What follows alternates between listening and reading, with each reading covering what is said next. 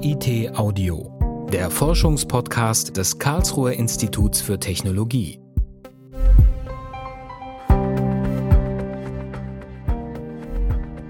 Die Energieversorgungsnetze sind die Lebensadern unserer Gesellschaft, die pulsierenden Arterien unserer Industrie. Seit ihrer Einführung am Ende des 19. Jahrhunderts haben sie bei uns in Europa ein hohes Maß an Zuverlässigkeit erreicht. Mit der bevorstehenden Energiewende aber werden sie sich von Grund auf ändern müssen. Wenn wir möglichst viel Strom aus Sonne oder Windkraft nutzen wollen, müssen auch die Stromnetze einem grundlegenden Strukturwandel unterworfen werden. Strom aus erneuerbaren Energiequellen wird in der Fläche geerntet. Mächtige Kraftwerkzentralen, in denen der Strom bisher aus fossilen oder atomaren Energieträgern erzeugt wurde, werden einem breiten und fein verästelten Netz kleiner und kleinster Energieerzeuger weichen. Von Windparks draußen auf dem Meer wird die Energie über große Stromautobahnen möglichst verlustfrei über hunderte Kilometer zu den Städten und in die Industriegebiete transportiert werden. Jeder Hausbesitzer mit einer Photovoltaikanlage auf dem Dach wird mal Stromproduzent und mal Verbraucher sein, je nachdem, ob bei ihm gerade die Sonne scheint. Im Sekundentakt muss der Verbrauch an ein stark fluktuierendes Stromangebot angepasst werden. Überall werden die unterschiedlichsten Speicher die überschüssige Energie aufnehmen und in den Nachtstunden oder an trüben und kalten Tagen wieder abgeben. Zum ersten Mal werden die bisher strikt getrennten Energiebereiche Elektrizität, Wärme und Verkehr als ein zusammenhängendes Gesamtsystem betrachtet. Die sogenannte Sektorenkopplung wird auch chemische Speichermedien wie Gas nutzen, um beispielsweise die Energieernte eines Sommers im Winter verbrauchen zu können. Das klingt nach Science Fiction, aber das täuscht.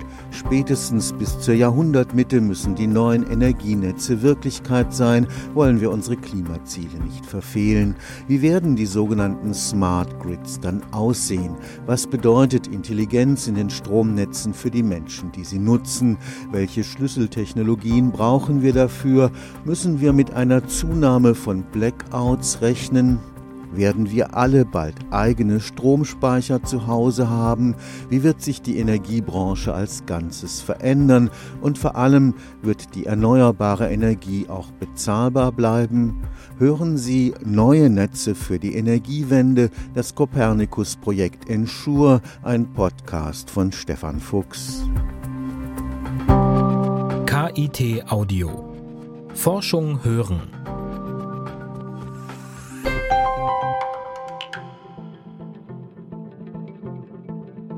Wir müssen ein vernünftiges Verhältnis bekommen zwischen dem, was ist technisch machbar, was ist wirtschaftlich bezahlbar und was ist gesellschaftlich akzeptabel. Diese drei Elemente müssen wir gut zusammenbekommen. Das ist auch Teil dessen, wo die Bundesregierung sehr daran interessiert ist, mit solchen Projekten im Sinne von Partizipation auch offenzulegen, was tun wir da, warum tun wir das und was bedeutet das für den Einzelnen.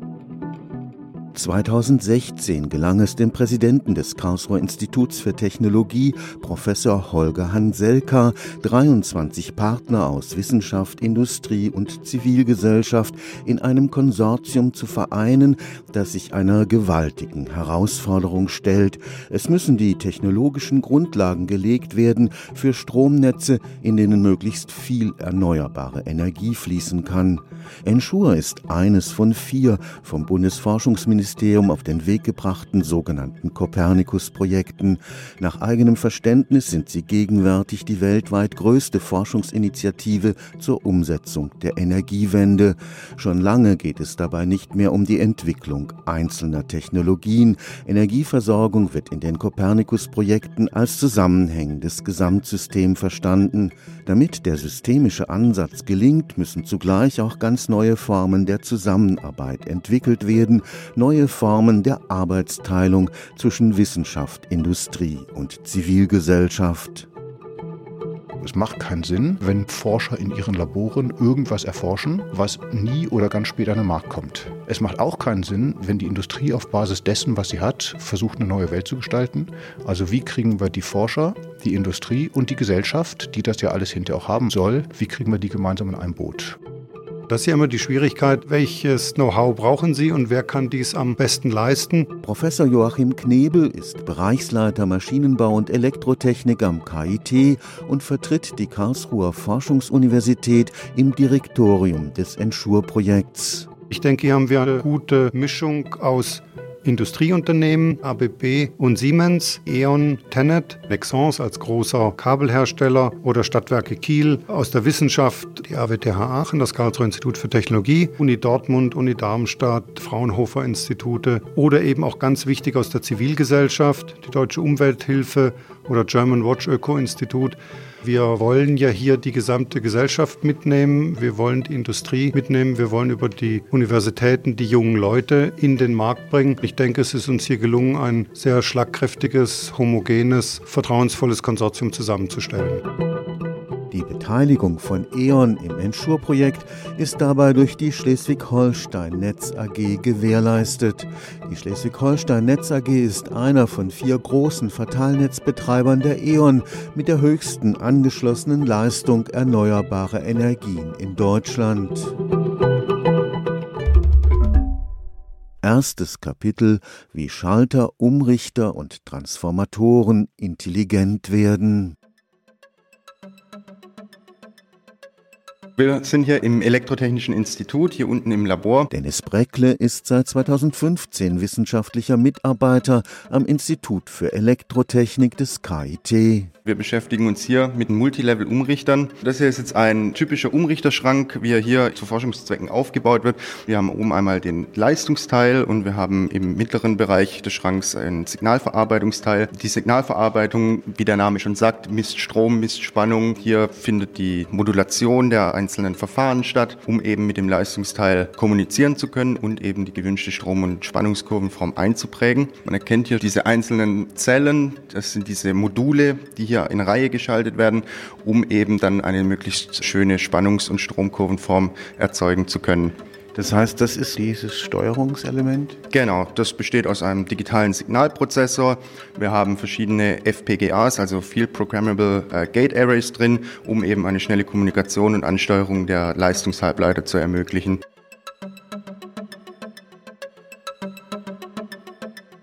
Für das Gelingen der Energiewende ist es ein Glücksfall, dass die Digitalisierung seit geraumer Zeit auch bei den Betriebsmitteln in den Stromnetzen enorme Fortschritte gemacht hat.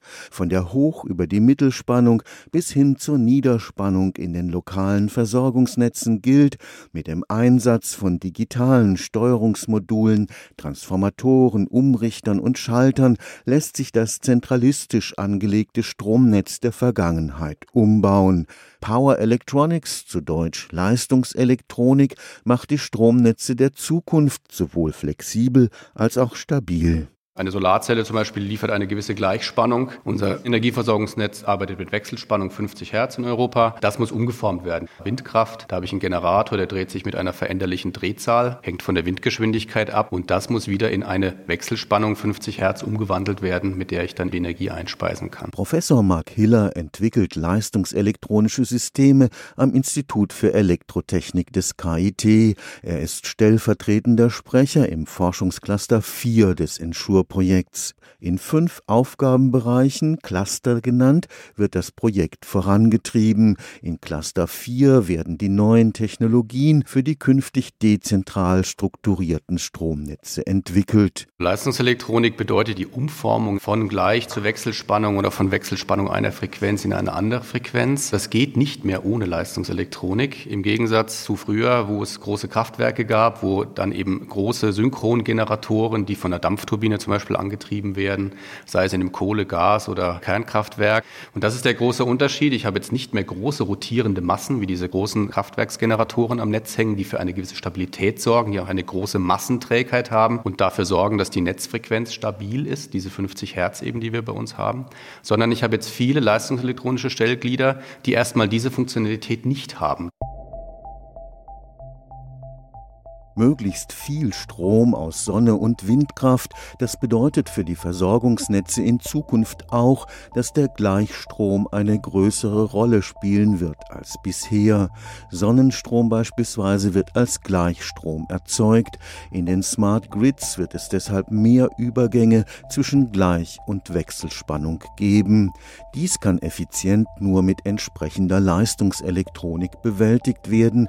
Hochspannungsgleichstromübertragung Übertragungen, sogenannte HGÜs, können dann den Strom nahezu verlustfrei von den Windparks vor der Küste in die urbanen Ballungsgebiete bringen, wo er in AC-Strom in den Wechselstrom der lokalen Verteilnetze umgewandelt wird und selbst dort bietet DC-Strom, also Gleichspannung, noch Vorteile.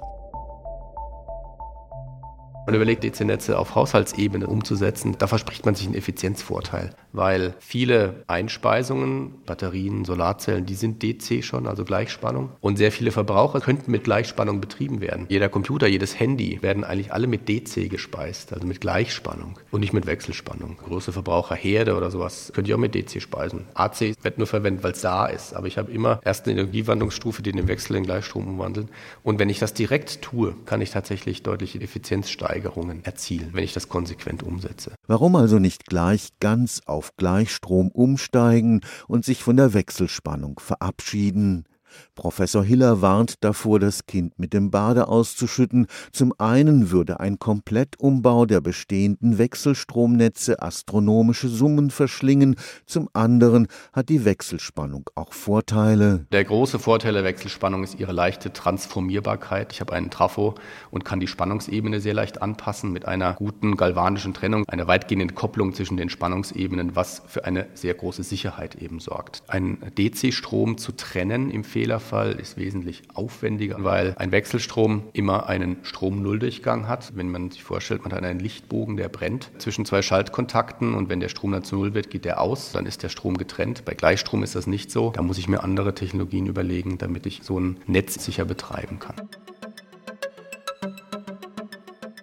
Wir können das System hochfahren, dass man sieht, wie sieht die Stromkurvenform aus, der Spannungsverlauf. Wir müssen Schütze schließen, um eben die Kondensatoren, die sich im System befinden, vorzuladen. Das Ganze funktioniert ferngesteuert. Man hört jetzt gleich die Schütze, wie sie zugehen, um eben die Kondensatoren vorzuladen.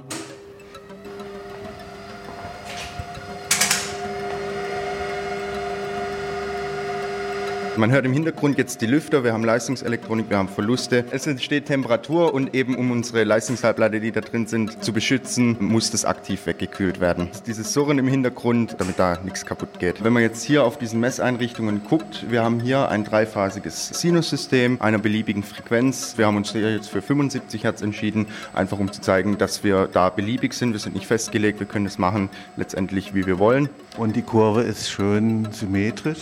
Die Kurve ist schön symmetrisch. Das ist diese typische Multilevel-Spannungskurvenform. Wir haben ein dreiphasiges System. Dieses System ist um 120 Grad Phasen verschoben. Entspricht genau dem System, was man auch zu Hause kennt. Ein Herd würde zum Beispiel genau daran angeschlossen werden, ein dreiphasiges Spannungssystem. Das Netz von heute ist eine gigantische Stromautobahn, wo alles mit allem verbunden ist, auf der der Verkehr aber vorwiegend in eine Richtung fließt. Diese Struktur muss man für ein Szenario fit machen, in dem Verbraucher immer auch Erzeuger werden können. Die digitalisierten Umrichter und Transformatoren, wie sie am Elektrotechnischen Institut des KIT im Rahmen von Forschungscluster 4 des Ensure-Projekts entwickelt werden, leisten einen wichtigen Beitrag Beitrag zur Flexibilisierung des herkömmlichen Stromnetzes. Denn eine Vision des Netzes der Zukunft ist ja eine in viele kleine, weitgehend autarke Einheiten aufgeteilte Struktur, fein verästelte Inselnetze, in denen immer wieder Gleichstromstrecken mit Wechselstromstrecken abwechseln. Vor allem aber muss der Strom frei in alle Richtungen fließen. Die sogenannte Lastflussrichtung muss sich umkehren können. Stabil wird es nur funktionieren, wenn die neuen digitalisierten Steuerungselemente des Netzes auch miteinander kommunizieren können. Heute hängt so ein Ortsnetz direkt an seinem Verteilnetzbetreiber, hat eigentlich überhaupt keine vernünftige Schnittstelle zu ihm. Das heißt, die Energie wird einfach bezogen, gegebenenfalls auch zurückgespeist, wenn ich eben zu viel Solarenergie erzeuge in den Häusern. Aber es findet da keine wirkliche Steuerung und kein Informationsaustausch statt. Wenn ich dazu komme, dass dieses Ortsnetz ein dezentrales, ein Smart Grid wird, dann werde ich damit eine Entkopplung haben von dem übergeordneten Netz. Das kann zum Beispiel ein leistungselektronisches Stellglied, ein Stromrichter sein. Der Stromrichter muss dafür sorgen, dass dieses Netz funktioniert, dass Spannung und Frequenz und so weiter passen, sodass ich also auch dafür eine kleine Leitwarte brauche. Da wird keiner sitzen, der sich das anguckt den ganzen Tag, sondern das wird hochautomatisiert funktionieren. Und da müssen eben auch die Komponenten und Algorithmen entwickelt werden. Zweites Kapitel, wo Energie fließt, fließen künftig auch Daten. Ein Netz, in dem der Strom mal in die eine, mal in die andere Richtung fließt, muss stabil gesteuert werden. Zusätzlich spielt die sogenannte Stromqualität eine Rolle. Das heißt, es sollte eine möglichst perfekte Sinusform erreicht werden. Das ist an sich schon eine hochkomplexe Aufgabe für die intelligenten Netze der Energiewende. Wie sie das Ensure-Projekt entwickelt, ist es aber erst die halbe Miete. Ohne eine effiziente Speicherung des überschüssigen Stroms an heißen Sommer- oder windigen Herbsttagen ist ein entschiedener Umstieg auf erneuerbare Energieträger nicht möglich. Die Intelligenz der Netze muss deshalb vor Ort entscheiden, wann welche Batterie geladen oder entladen wird, wann ein Pumpspeicherkraftwerk den überschüssigen Strom aufnimmt oder aus dem zu viel erzeugten Ökostrom Methangas wird, das in die öffentlichen Gasnetze eingespeist werden kann. Die sogenannte Sektorenkopplung betrachtet die bisher strikt getrennten Energiebereiche Elektrizität, Wärme und Verkehr als ein Gesamtsystem. Damit aber vervielfacht sich zugleich auch der Komplexitätsgrad der benötigten Algorithmen für die Steuerung. Das Stichwort ist hier Energieinformatik. Wir haben ja eine Professur für Energieinformatik, die sich ganz speziell damit befasst, wie hier Betriebskonzepte erarbeitet und bewertet werden können, dass wir ein flexibles und sicheres Versorgungsnetz gewährleisten können dass die Grundlagenforschung zur kybernetischen Steuerung des neuen integrativen Energiesystems auch die Optionen des wissenschaftlichen Nachwuchses positiv beeinflussen wird, ist für Professor Joachim Knebel eine ausgemachte Sache. Das ist ja auch ein wesentlicher Punkt von Insure, die enge Kooperation zwischen Hochschulen und der Industrie, sodass die jungen Leute, die zum Beispiel am KIT ausgebildet werden, hier ihre Promotion machen, dann im Anschluss direkt einen interessanten und zukunftssicheren Arbeitsplatz in der Industrie bekommen.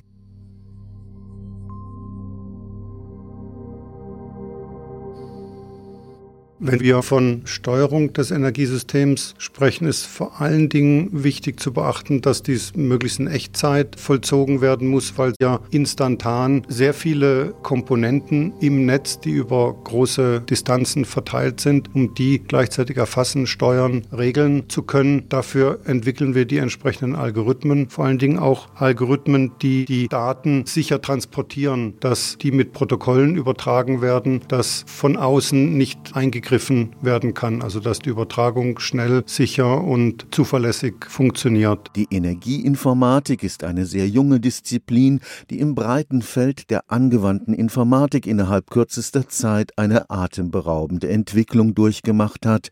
Dabei geht es nicht nur um Protokolle, um Verschlüsselungs- und Kommunikationstechnologien, mit denen die leistungselektronischen Komponenten in einer kritischen Infrastruktur wie dem Stromnetz zuverlässig kommunizieren können können. Auch ganz grundsätzliche Fragen zur zukünftigen Struktur des Netzes müssen von den Energieinformatikern beantwortet werden. Werden die Smart Grids beispielsweise so etwas sein wie ein Internet der Energie? Die Probleme sind lang nicht alle gelöst. Auch deshalb, weil eine große Frage die Community bewegt, vielleicht auch aus der Idee des Internets getrieben zu sagen, naja, brauchen wir überhaupt noch sowas wie Übertragungsnetze, zentrale, zentralistische Elemente mit Großkraftwerken?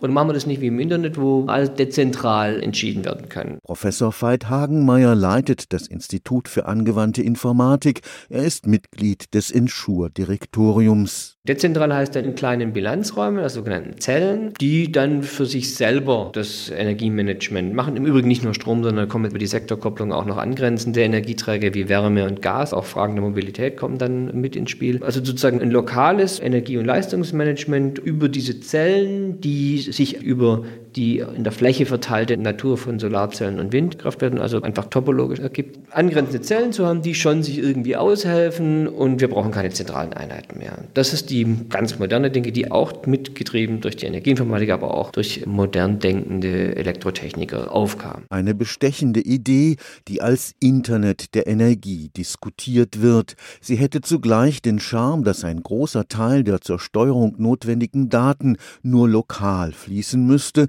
weil die meisten Entscheidungen durch Programme vor Ort getätigt werden könnten. Zugleich hat dieses radikal dezentrale Konzept einer internetähnlichen Struktur für die Smart Grids bei manchen Bürgern die Hoffnung aufkeimen lassen, man könne sich endgültig von den ungeliebten großen Energieversorgern abkoppeln. Mit der Photovoltaikanlage auf dem Dach und der Heimspeicherbatterie im Keller träumen viele von einer autarken Stromversorgung vor Ort. Professor Hagemeyer warnt. Wir haben gesagt, lasst uns doch davon ausgehen, dass wir jetzt hier nicht Religionen aufbauen oder Ideologien in ganz dezentral oder ganz zentral, sondern es wird eine Mischform sein müssen. Dass vielleicht das, was heute Verteilnetz heißt, dann Energieerntenetz heißt, immer gedacht in dann etwas größeren Regionen, Stadt-Umland-Regionen. Und das, was heute mit Übertragungsnetz betitelt wird, wird zu einer Art Rückgrat-Stabilisierungsnetz, das eben dann in dem Moment, in dem die Bilanzen nicht mehr aufgehen, die richtige Menge Energie an die richtige Stelle bringt, sodass das Gesamtsystem stabil bleibt. Für energieintensive industrielle Produktionen wie die Glas- oder Aluminiumherstellung sind autarke Energieinseln vor Ort ohnehin kaum vorstellbar. Die dort gebrauchten riesigen Strommengen werden lokal nur im Ausnahmefall nachhaltig erzeugt werden können.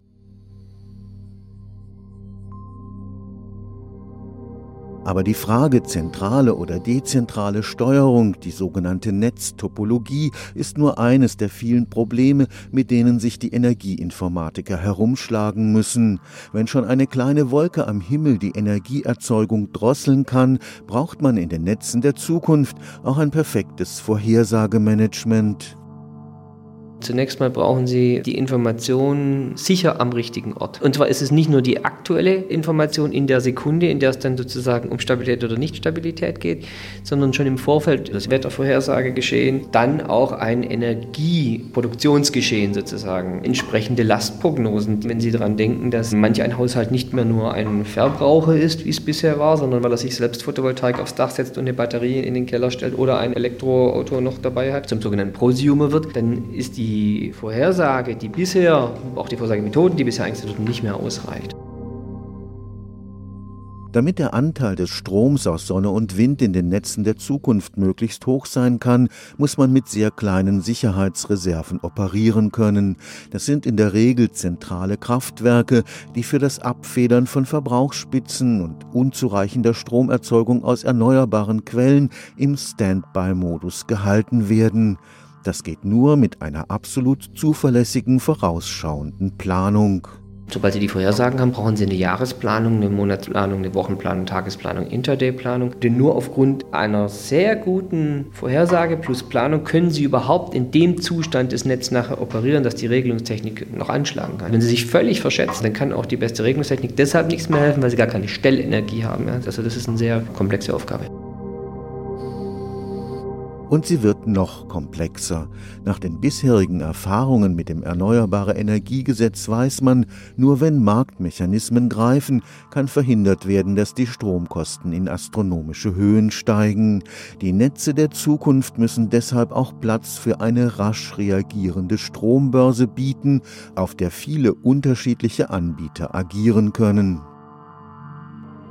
Wenn Sie dezentrale lokale Märkte aufbauen mit unterschiedlichen Tarifierungssystemen, vielleicht sogar zeitaktuellen Tarifen, je nach Angebot, das KIT forscht auch daran im Rahmen von Entschirm, dann sind diese Marktinformationen auch noch gleichzeitig wichtig. Dann sofort die Frage nach Verschiebepotenzial in andere Energieträger. Der Komplexitätsbaum macht sie sehr schnell sehr weit auf und da werden wir die Aufgabe haben, diese Komplexität in solche Pakete so zu verpacken, dass das dann nachher einen stabilen Betrieb gibt. Aus den Experimenten der Elementarteilchenphysik, bei denen riesige Datenmengen entstehen, stammen die sogenannten Big Data Analyseprogramme. Sie werden jetzt auch in den Versorgungsnetzen der Zukunft gebraucht, beispielsweise um aus Daten der Vergangenheit zuverlässige Prognosen für die Zukunft zu generieren. Viel, was unter Artificial Intelligence läuft, ob man das immer Intelligenz nennen muss, weiß ich nicht. Aber natürlich werden diese Methoden, die dann heute zum Beispiel unter Deep Learning oder so auch laufen, werden in dem Rahmen relevant, um große Datenmengen in vernünftige, dienliche Modellierungen zu bringen. Das können neuronale Netze sein, das können aber auch andere Methoden sein. Und manchmal ist es sogar die ganz einfache Methode von vorgestern, die Ihnen ein schönes, robustes Ergebnis liefert, mit dem Sie dann auch zurande kommen.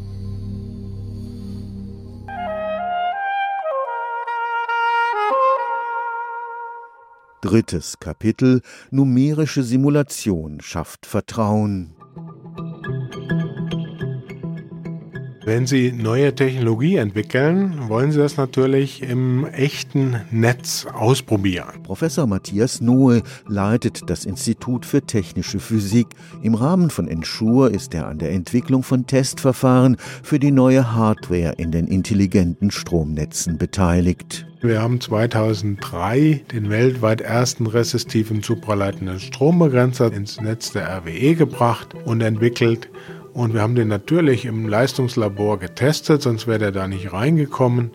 Und diese ganze Prozedur mit Testen, Qualifizieren und dann erst sehen, wie es sich verhält im Netz, das hat also vier Jahre Entwicklungszeit gekostet. Hätte ich damals schon Power Hardware eine Loop zur Verfügung gehabt, da hätte ich nach gut einem Jahr spätestens sagen können, wie sich das im Netz verhalten wird. Im Versuchslabor des Instituts für Technische Physik auf dem Campus Nord des KIT begegnet uns die Leistungselektronik in einer neuen Anwendung wieder. Bis eine neue Hardware für eine kritische Infrastruktur wie die Stromversorgung zugelassen wird, war es bisher ein langer Weg mit sehr vielen, auch rechtlichen Hürden. Kein Stromversorger riskiert leichtfertig gegenwärtig, dass die Versorgung durch nicht ausreichend getestete Betriebsgeräte zusammenbricht. Aus gutem Grunde gibt sich die Strombranche äußerst konservativ. Mit einer als Power Hardware in the Loop bekannt gewordenen Testumgebung lassen sich jetzt Innovationen sehr viel schneller ins Stromnetz bringen.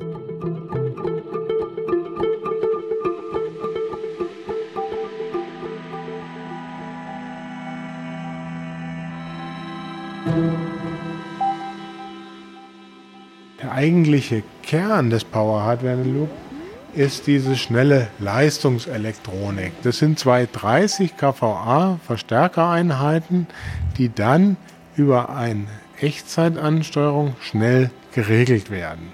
Diese dienen als Quelle, wo dann Strom und Spannung dem Device an der Test zur Verfügung steht. So, jetzt muss ich das schnell in eine Simulationsumgebung einbinden. Das sehen wir hier. Erstmal nur in der Form der Bildschirme und der dazugehörigen Rechner, wo die Echtzeitsimulationssoftware läuft. Die entscheidende Verbindung ist allerdings hier in diesem Schrank mit der Verknüpfung der Signale und der Ein- und Ausgänge. Einmal der Verknüpfung der Signale von der Simulation zur Leistungselektronik und von der Leistungselektronik-Hardware zurück zur Simulation. Und die Verknüpfung von Simulation auf der einen Seite, schneller Verknüpfung hier und der Leistungselektronik ermöglicht dann den Power Hardware in the Loop. Die praktisch grenzenlose Flexibilität der Leistungselektronik und ihre Reaktionsgeschwindigkeit im Mikrosekundenbereich werden am Institut für technische Physik genutzt, um die Netzumgebung für neu entwickelte Betriebselemente zu simulieren.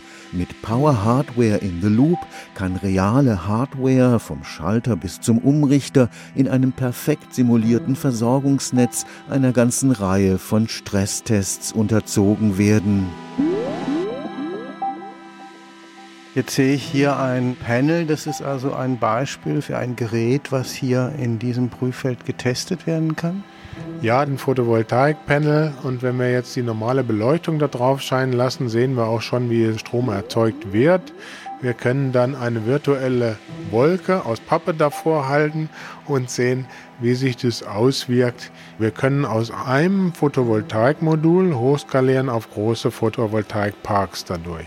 Was sind denn die wichtigsten Fragestellungen, die dann in so einem Test gemischt aus numerischer Simulation und echter Hardware gestellt werden? Also die erste Fragestellung bei Technologieentwicklung, funktioniert es, wie es vorhergesehen ist? Das können wir hier eins zu eins untersuchen.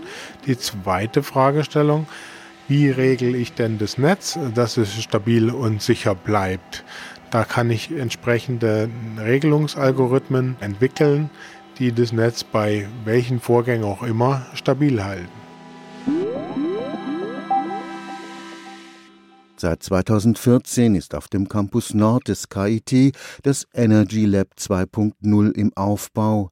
Hier wird die Sektorenkopplung erforscht, also die Integration unterschiedlicher Energieträger und Speichermedien.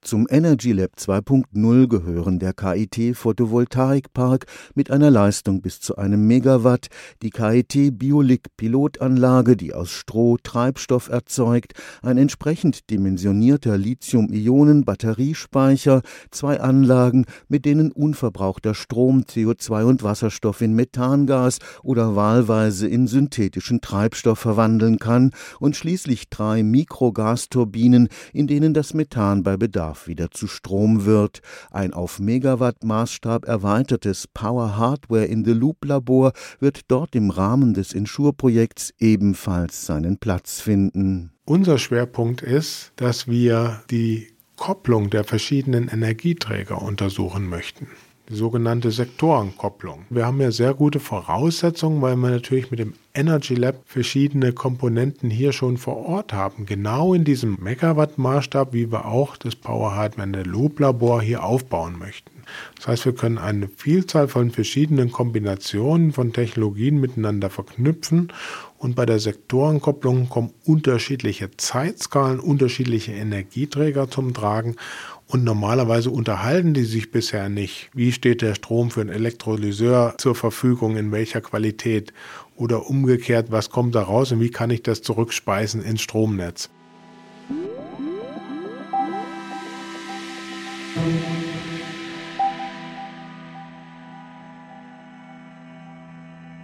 Dieses Netz hier, das ist ja wie so ein altes Telefonpanel, wo man Steckverbindungen machen kann.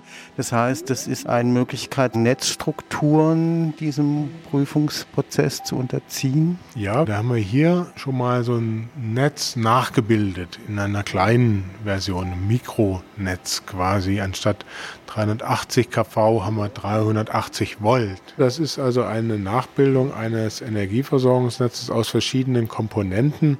Sie sehen da Transformatornachbildung, Sie sehen da Leitungsnachbildungen, Sie sehen Messgeräte dazu, sehen auch mal spezielle Schalter. Das ist jetzt tatsächlich so eine Art Netzaufbau, wie man es wirklich hat. Und unser Ansatz ist, gelingt es mit den Microgrids nachzuweisen, wie sich große Netze verhalten, gucken Sie mal hier die Wand an, die hätte genug Platz, das ganze deutsche Netz im Minimaßstab nachzubilden. Und das wäre doch schön, wenn man sagen könnte, das würde hier funktionieren und wir könnten die wesentlichen Vorgänge, wie sie da stattfinden, hier visualisierbar machen und begreifbar und messbar und anschaulich machen. Das ist eine Möglichkeit, auf die wir abzielen. Das dauert allerdings noch ein bisschen.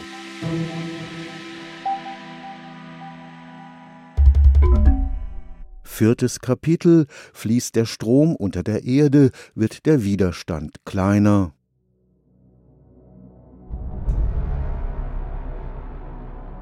Auch die sogenannte Hochtemperatur-Supraleitung wird in den Netzen der Zukunft eine Rolle spielen. Bestimmte Kristalle setzen schon bei relativ hohen Temperaturen um die 20 Kelvin, das entspricht minus 253 Grad Celsius, dem Stromfluss praktisch keinen Widerstand entgegen. Für Professor Noe ist die mit flüssigem Stickstoff gekühlte Supraleitung ideal für bestimmte kurze Abschnitte in den Stromautobahnen, die die Windenergie von der Küste in die Ballungsräume des Südens transportieren. Auch wegen des Widerstands lokaler Bürgergruppen werden diese nicht überall als Freileitungen gezogen werden können. Unsere Aufgabe ist nun zu untersuchen, wie man mit einem supraleitenden Kabel eine solche Teilerdverkabelung durchführen kann und die technisch und wirtschaftlich zu bewerten gegenüber den bestehenden Technologien wie konventionelle Kabel, die zum Beispiel eine Trassenbreite haben von über 65 Metern auf zwei Meter Tiefe ungefähr aufgegraben um ein 4x380 kV Freileitungssystem unter die Erde zu bringen. Das ist ungefähr eine gute mehrspurige Autobahn, die Sie dort benötigen. In einem supraleitenden Kabel würden Sie eine Feldwegbreite benötigen und könnten auf dieser Feldwegbreite die vier Systeme 380 kV unterbringen mit derselben Leistung, wie sie die Freileitung hat.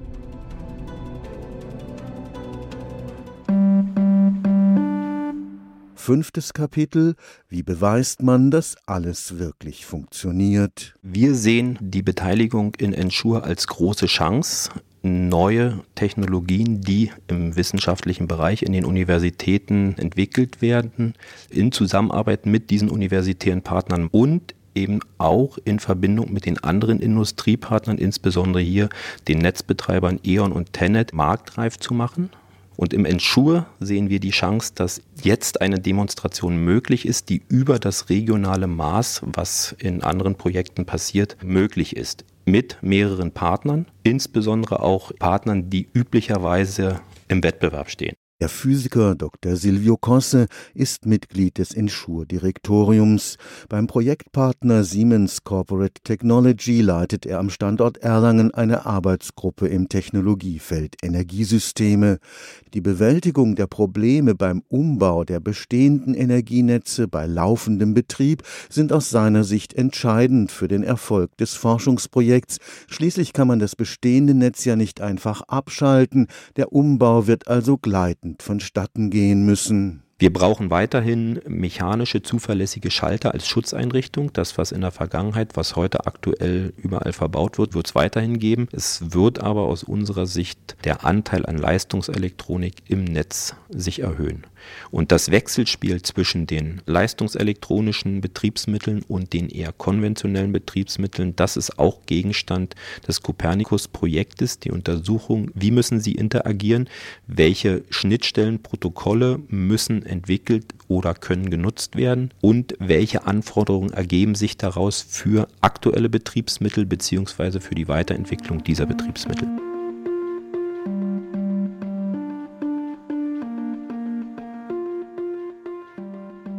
Am Ende der zehnjährigen Laufzeit des Ensure-Projekts wird die universitäre Grundlagenforschung durch die Industriepartner im Konsortium in die Wirklichkeit umgesetzt werden. Ein Demonstrator wird zeigen, dass die entwickelten Netz- und Steuerungskonzepte sowie die entsprechende Hardware auch in der Realität genau das können, was man sich vorgenommen hat, eine nachhaltige, sichere und dennoch bezahlbare Energieversorgung. Da es bereits lokale und regionale Pilotprojekte zur intelligenten Stromversorgung gibt, wird der Ensure-Demonstrator nach Überzeugung von Silvio Kosse einen entscheidenden Schritt darüber hinausgehen müssen. Wir brauchen nichts in dieser Copernicus-Initiative demonstrieren, was in der Vergangenheit schon demonstriert wurde. Also es muss über die Region hinausgehen.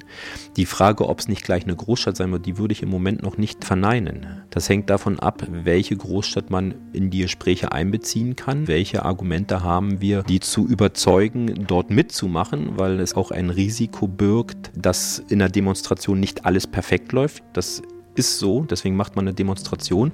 Wir versuchen natürlich im Vorfeld in einer Labordemonstration dieses so weit wie es nur geht auszuschließen, beziehungsweise diese Fälle kennenzulernen und dann entsprechend zu reagieren. Aber ich würde es im Moment nicht ausschließen, dass man auch eine größere Region, und zwar deutlich größer, als das in den vergangenen Projekten oder in den laufenden Projekten gerade erfolgt, andenkt. Möglicherweise wird der Ensure-Demonstrator die Ergebnisse der anderen Copernicus-Projekte einbeziehen. Das gilt vor allem für das Power-to-X-Projekt, das an der Integration der Energieträger Gas, chemische Grundstoffe und synthetische Kraftstoffe in das Stromversorgungssystem arbeitet. Das Synergy-Projekt dagegen beschäftigt sich mit der Frage, wie energieintensive industrielle Produktion mit der stark fluktuierenden Energieerzeugung aus Sonne und Wind in Einklang gebracht werden kann. Bei allen Überlegungen aber steht die Stabilität des Gesamtnetzes im Vordergrund. Nach den bisherigen Erkenntnissen sollte sie von einem in der Fläche feinmaschiger vernetzten System profitieren. Jetzt haben wir ja eher Strangnetze oder Ringnetze, die offen sind, manchmal geschlossen werden. Wenn man jetzt die Netzabschnitte stärker vermaschen würde, sprich also verbinden würde, dann hätte man im Idealfall ja sowas wie eine Kupferplatte. Und auf einer Kupferplatte ist es so, dass nahezu keine Spannungsabfälle zu verzeichnen sind, weil der Widerstand dieses Systems so gering ist, dass kein Spannungsabfall zu bezeichnen ist. Das ist das, was in Copernicus Ensure auch adressiert ist, dass man möglicherweise lokale Bereiche in den Inselbetrieb fährt. Das heißt, sie entkoppeln sich vom übergeordneten Netz, sind damit autark für eine gewisse Zeit und sind aber so sicher, dass eben ein übergeordneter Fehler sich dort nicht auswirkt. Dann muss man aber auch wieder dazu sehen, dass die sich synchronisieren können mit dem übergeordneten Netz und dass die Einstellungen alle passen, beziehungsweise wir nicht durch Zuschalten eines großen Netzbereiches das System wieder instabiler machen. Sechstes und letztes Kapitel. Welches Stromnetz wollen wir und wie viel darf es kosten? Es gibt Leute, die würden gerne weg von den profitorientierten Organisationen des Strombereitstellung. Das wird auch vielfach gesagt. Also, dass Strom viel zu wichtig ist, als dass es in der Hand von wenigen Anbietern ist. Es muss eigentlich in die Hände des Bürgers, des Einzelnen. Das heißt, Nachhaltigkeit wird dann nicht mehr unter technischer Effizienz verstanden, sondern Nachhaltigkeit hat jetzt hier auch eine sehr starke gesellschaftliche Komponente im Sinne von Demokratie. Und da wird unter Umständen durchaus auch technische Ineffizienten in Kauf genommen. Dr. Witold Roger Poganetz leitet am Institut für Technikfolgenabschätzung und Systemanalyse des KIT den Forschungsbereich Energien, Ressourcen, Technologien, Systeme. Im Projekt Ensure ist er Sprecher des Forschungsclusters 1. Dort soll die Gesellschaft in die für den Umbau der Energieversorgung notwendigen Entscheidungsprozesse einbezogen werden. Dort wollen wir zusammen mit den Kollegen, beispielsweise Öko-Institut oder EWI aus Köln, wollen wir Storylines entwickeln, die den Entwicklern eine gewisse Rahmung geben sollen. Je nachdem, wie sich das Energiesystem zukünftig entwickelt, kann es heißen, dass bestimmte Technologien bevorzugt beforscht werden müssen, während andere Technologien unter den Rahmenbedingungen, die wir erwarten, eben nicht zielführend sein können. Welches Energiesystem will die Gesellschaft in ihrer Mehrheit eigentlich? Das ist die Leitfrage des gesamten Ensure-Projekts. Die Politik hat aus vielen negativen Erfahrungen in der Vergangenheit gelernt. Zur erfolgreichen Einführung neuer Technologien braucht man vor allem eines, eine breite gesellschaftliche Akzeptanz. Deshalb diskutieren in Ensure Vertreter der Zivilgesellschaft mit dem Bundesverband der Industrie, mit Vertretern der Energiebranche, Branche und sogar mit dem Bauernverband. Wir brauchen Interessensvertreter in unserer Diskussion, die sagen, wenn ihr zu viel Kabel durchs Land legt, haben wir keine Möglichkeiten mehr, unsere Landwirtschaft zu betreiben, zum Beispiel. Wir haben die Gewerkschaften im Boot, um nicht nur eben die Industrie oder die, die Vertreter der Stromhersteller zu berücksichtigen, sondern auch mal aus der Perspektive eines Arbeitnehmers. Stichwort gerechter Lohn, Stichwort ausreichender Lohn. Wir haben aber auch eine ethische Dimension. Die soll die Energiewende aus dem Blickwinkel einer Organisation betrachten, die ganz weit weg ist von Gewinnmaximierung, ganz weit weg ist von irgendwelchen technischen Randbedingungen, sondern die eigentlich ein bisschen den Blickwinkel der Gesellschaft, aber eben der Werte mit berücksichtigt. Die Entwicklung von Best-Practice-Beispielen für eine echte Partizipation der Bürger bei konkreten Netzausbauprojekten vor Ort ist eine Aufgabe, der sich das Institut für Technikfolgenabschätzung ebenfalls stellt. Eine möglichst frühzeitige Information der Betroffenen beim Bau einer Stromtrasse oder eines Windparks ist sicher ein erster Schritt, um eine möglichst breite Akzeptanz herzustellen. In der Praxis ist das aber nicht ganz so einfach. Häufig ist der Planungsprozess in den Unternehmen oder im Stadtrat noch gar nicht abgeschlossen und da Informationen zur Verfügung zu stellen, wird häufig vorgeschlagen. Ich habe aber auch schon häufig erlebt, dass das sehr, sehr stark zum Nachteil des ganzen Prozesses entstanden ist, weil sich dann die Leute auf einer sehr dünnen Planungsbasis ihre Meinungen bilden und gar nicht mehr dann abkommen und sehen, okay, da wurde was geändert, aber sie steigern sich dann in was rein und merken gar nicht, dass dies erstmal wirklich ein Planprozess ist. Die Rolle der sogenannten Experten und ihr Selbstverständnis bei den Bürgerbefragungen sind für Dr. Pogan jetzt entscheidend für den Erfolg eines partizipativen Prozesses, der mehr sein will als nur ein Fall Feigenblatt. Für mich gibt es zwei Arten von Experten. Der eine Typ von Experten ist, der technisch-ökonomisch an die Sache rangeht, der die technische Effizienz, die ökonomische Effizienz, die Vorteile einer Anlage aus diesem Blickwinkel berechnet. Und dann gibt es für mich einen ganz anderer Typ von Experten, der ist der, der sich mit den gesellschaftlichen Prozessen, insbesondere aber auch mit der Mediation auseinandersetzt, der sich vor der Mediation genau überlegt, was ist das für ein Typ von Menschen, die dort lebt. In Bayern werden sie anders an Menschen rangehen müssen als in Nordfriesland. Ich erachte beide Experten als extrem wichtig. Aber diese Experten sollten nicht in die Rolle verfallen, alles zu wissen, weil typischerweise gerade in solchen Bürgergruppen sich selber Experten gebildet haben. Das sind dann quasi die internen Experten, die nicht unbedingt Publikationen machen, die nicht unbedingt ihre tausend Reden pro Jahr schwingen, sondern die einfach sich ganz konkret mit der Situation vor Ort auseinandergesetzt haben. Und die sind häufig auf einem höchstgradig guten Niveau Experten. So müssen Poganjetz und seine Mitstreiter im Ensure Cluster 1 vor allem eines leisten, Übersetzungsarbeit. Allgemeine Zielsetzungen, ethische Prinzipien müssen in einen konkreten Orientierungsrahmen umgesetzt werden, an dem sich die technischen Entwicklungen in den ingenieurwissenschaftlichen Forschungsansätzen ausrichten können. Auf der anderen Seite können Diskussionen über gesellschaftliche und politische Ziele nicht im luftleeren Raum geführt werden. Das technologisch Machbare und wirtschaftlich Bezahlbare muss die Basis der Diskussionen bilden. In der Summe setzt das einen vielschichtigen und schwierig zu organisierenden Rückkopplungsprozess zwischen technischer, sozialer und wirtschaftlicher Vernunft voraus. Da ist unsere Aufgabe mit den Kollegen am Ende mit Hilfe von Deskriptoren, die wir auch zurzeit entwickeln, drei bis vier mögliche Zukünfte, Energiesysteme in der Zukunft zu kanalisieren und die dann umzusetzen. Was bedeutet das zum Beispiel, wenn wir eine sehr dezentrale Energiesystem haben, kaum mehr große Kraftanlagen, also auch keine großen Windkraftanlagen, sondern wir eigentlich den Strom vor Ort haben. Das bedeutet, dass Höchstspannungsleitungen an Relevanz verlieren, dafür aber die Verteilnetze an Relevanz wieder sehr stark gewinnen.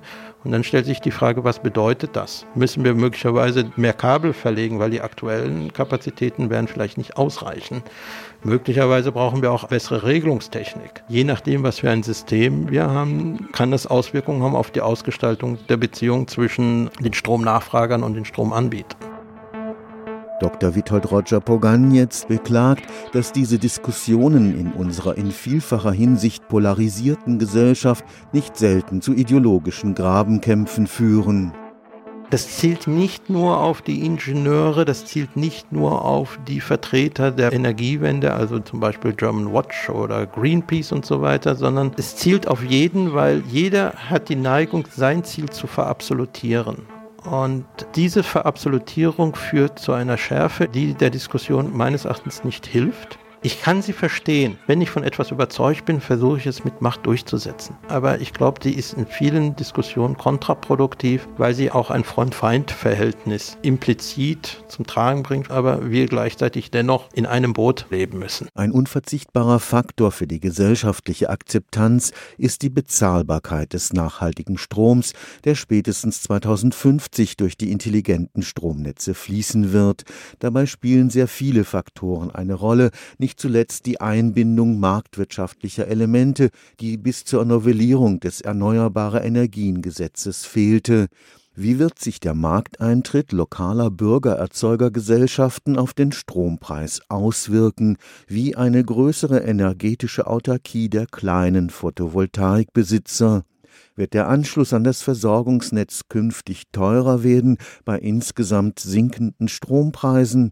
Die Kosten für die eigentliche Energieerzeugung aus Wind und Sonne jedenfalls sind inzwischen so niedrig, wie man sich das vor fünf Jahren noch nicht vorstellen konnte. Bleibt die Frage, welche Kosten durch Speicherung und Steuerung zusätzlich entstehen werden. Die Stromgestehungskosten für Erneuerbare sinken. Sie werden nicht zu Null sinken, weil einen gewissen Kostensatz hat man immer.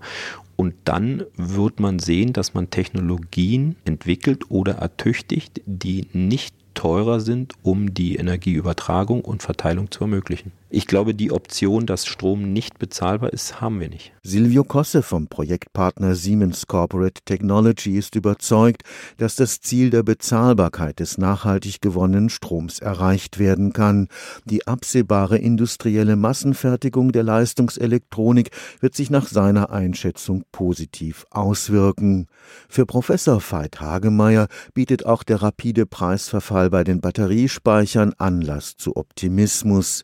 Die Kosten der Speicherung des Stroms in Speichermedien wie Gas mit den unvermeidlichen Effizienzverlusten dagegen sind nach seiner Auffassung gegenwärtig noch kaum einzuschätzen. Dabei sind gerade die chemischen Speichermedien für eine mittel- und langfristige Speicherung unverzichtbar. Die Bezahlbarkeit des Gesamtsystems ist für mich eine offene Frage. Ich weiß, es gibt Studien, die sagen, wenn man mal im neuen System ist, dann sind wir wieder bei Preisen, die mit den heutigen vergleichbar ist. Aber der Weg dahin wird uns sicherlich noch Kopfzerbrechen bereiten. Vor allem aber bedeutet das Ernten des Stroms in der Fläche durch Photovoltaikanlagen oder Windparks eine wirtschaftliche Aufwertung von Grundbesitz, über die im Zusammenhang der Energiewende bisher nur selten eine öffentliche Diskussion geführt werde. Über das Erneuerbare Energiengesetz und die entsprechenden Umlagen, die bei jedem im Haushalt ankommen, das heißt auch beim Hartz-IV-Empfänger genauso wie beim berühmten Zahnarzt,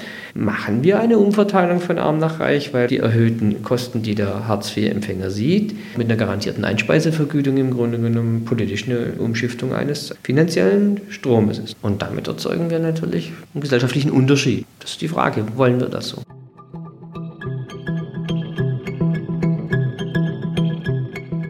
Eines ist sicher, mit den vier Copernicus-Projekten ist Deutschland gegenwärtig das größte Forschungslabor zur Energiewende.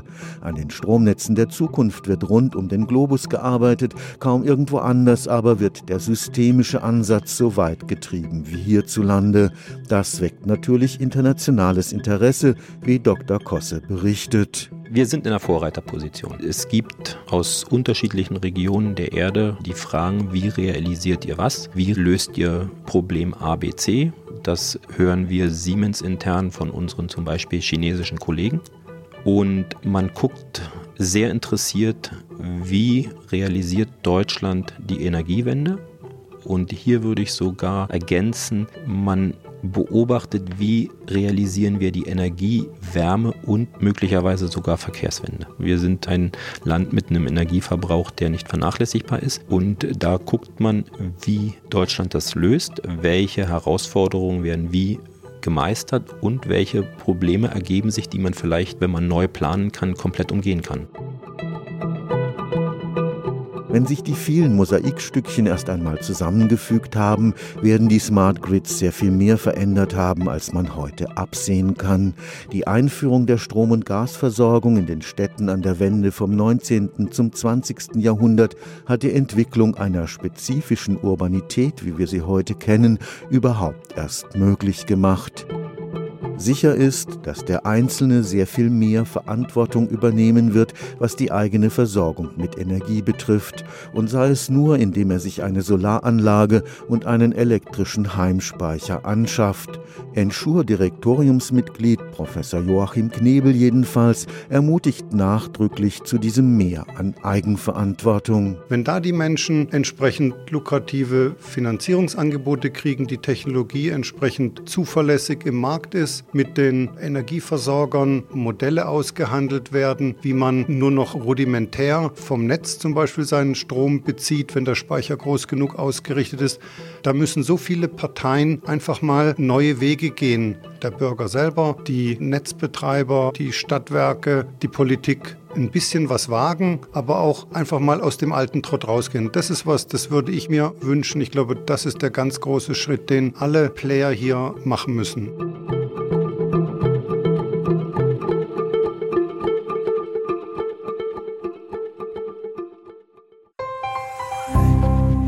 KIT Audio. Forschung hören. Eine Produktion des Karlsruher Instituts für Technologie 2018. Redaktion Justus Hartlieb. Titelmusik Arthur Tadevosjan. Weitere Informationen finden Sie unter www.kit.edu/audio.